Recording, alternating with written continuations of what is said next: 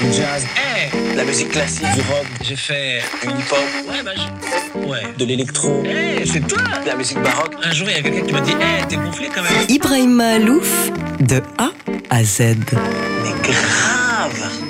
K comme Kalsoum.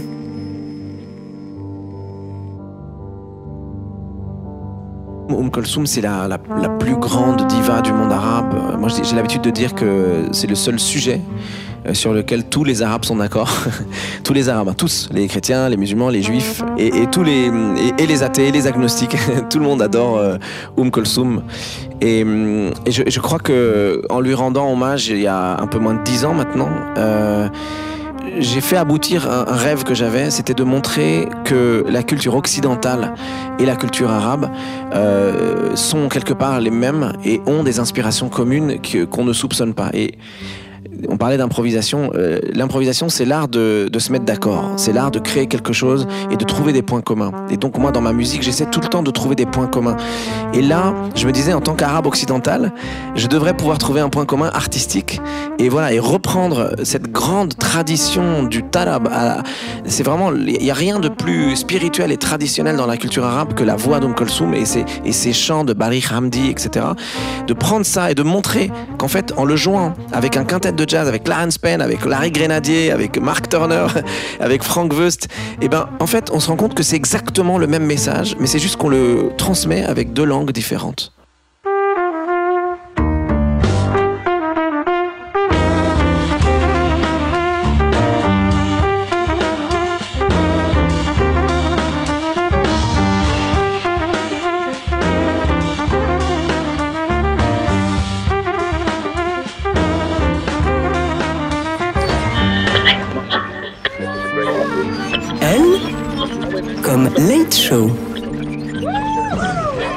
Le Late Show, le Steve Colbert Late Show, c'était une, un- une aventure dingue.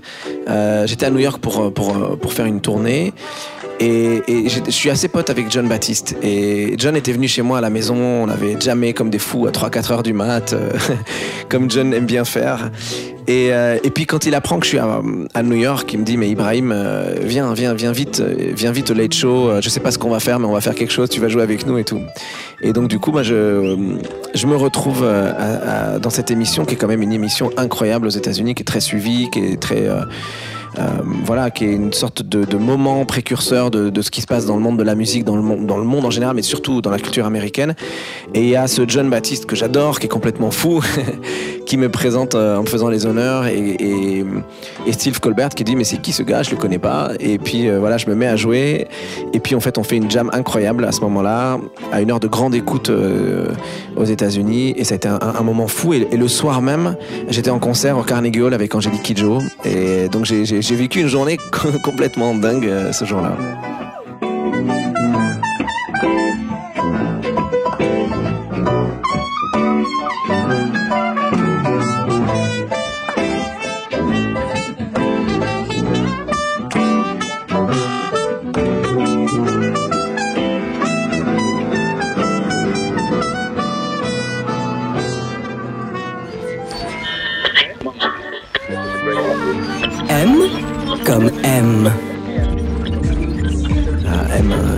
Mathieu Chédid, comme aime euh, l'amour, comme, euh, comme aime ce chanteur qui diffuse de l'amour partout où il va, euh, qui est un créateur, qui est un musicien fabuleux à la guitare, qui est un homme de cœur, qui est un homme qui, qui m'a reçu dans sa famille, qui m'a accueilli dans sa famille depuis maintenant plus de 20 ans et qui, qui est un amour en fait, voilà, qui est, un homme extraordinaire. On a partagé énormément de choses sur scène ensemble, on a partagé aussi beaucoup de choses à côté de la scène, nos familles.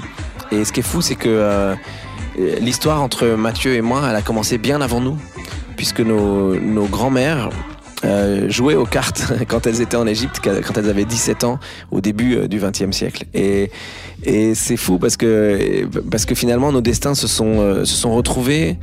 Ami de mon oncle est ami avec aussi sa grand-mère, forcément. Ils se sont croisés.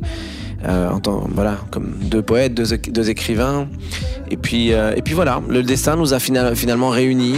Et, à chaque fois qu'on se retrouve avec Mathieu, on fait la fête comme des fous, on, fait de la musique comme des fous. Et, on a une belle surprise euh, pour tout le monde d'ailleurs ce 29 novembre à Bercy.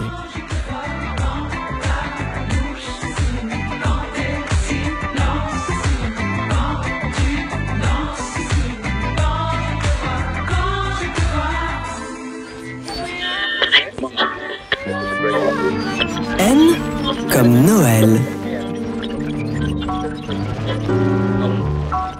Noël, Noël, j'aurais pu dire aussi Naël, qui est le prénom de mon fils. Euh, Noël, euh, Noël c'est un moment magique pour tout le monde, euh, qu'on cro- qu'on croit au Père Noël ou pas. Je laisse euh, chacun interpréter à sa façon et lire entre les lignes.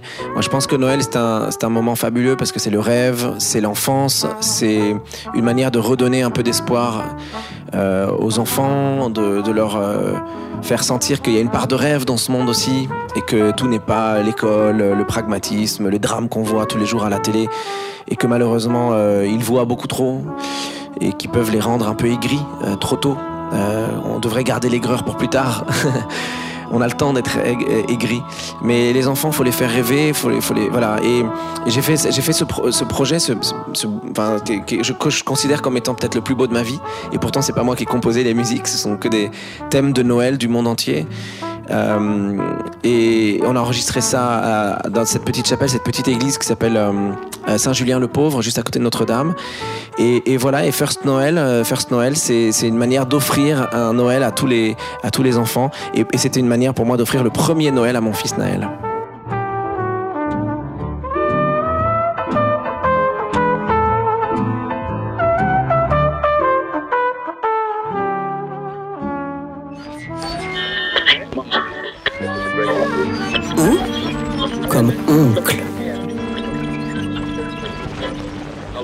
Oncle euh, Amin Malouf, qui, je pense, euh, beaucoup de gens le savent, et aujourd'hui dirige aujourd'hui euh, l'Académie française, qui est quand même quelque chose d'incroyable. Très très très immense admiration et immense inspiration dans ma vie. Euh, moi, j'aimais pas trop lire. Quand j'étais petit, je parlais arabe à la maison, donc le français est resté une grande lacune pendant tout- toute ma primaire. Et puis, euh, arrivé au collège, euh, je découvre que mon tonton, c'est pas juste un, un mec sympathique qui vient à Noël ou dans les fêtes ou les dimanches euh, passer euh, des moments avec nous. c'est aussi quelqu'un qui écrit des trucs super. Je découvre euh, ses livres, je découvre sa marquant, je découvre les jardins de lumière.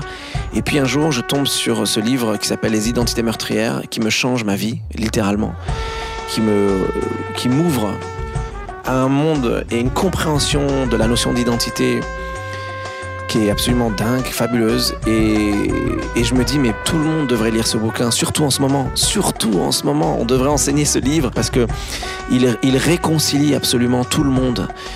Euh, ce bouquin explique comment euh, la notion d'identité peut être à la fois dangereuse, mais aussi réconciliatrice, et en fonction de comment tu la prends, comment tu l'envisages. Et voilà, et, j'ai beaucoup beaucoup d'admiration pour cet oncle euh, qui a remis euh, les pendules à l'heure dans beaucoup de choses dans ma vie, sur, sur, la, sur la- la- la langue française, mais aussi sur ma compréhension de ma place dans le monde.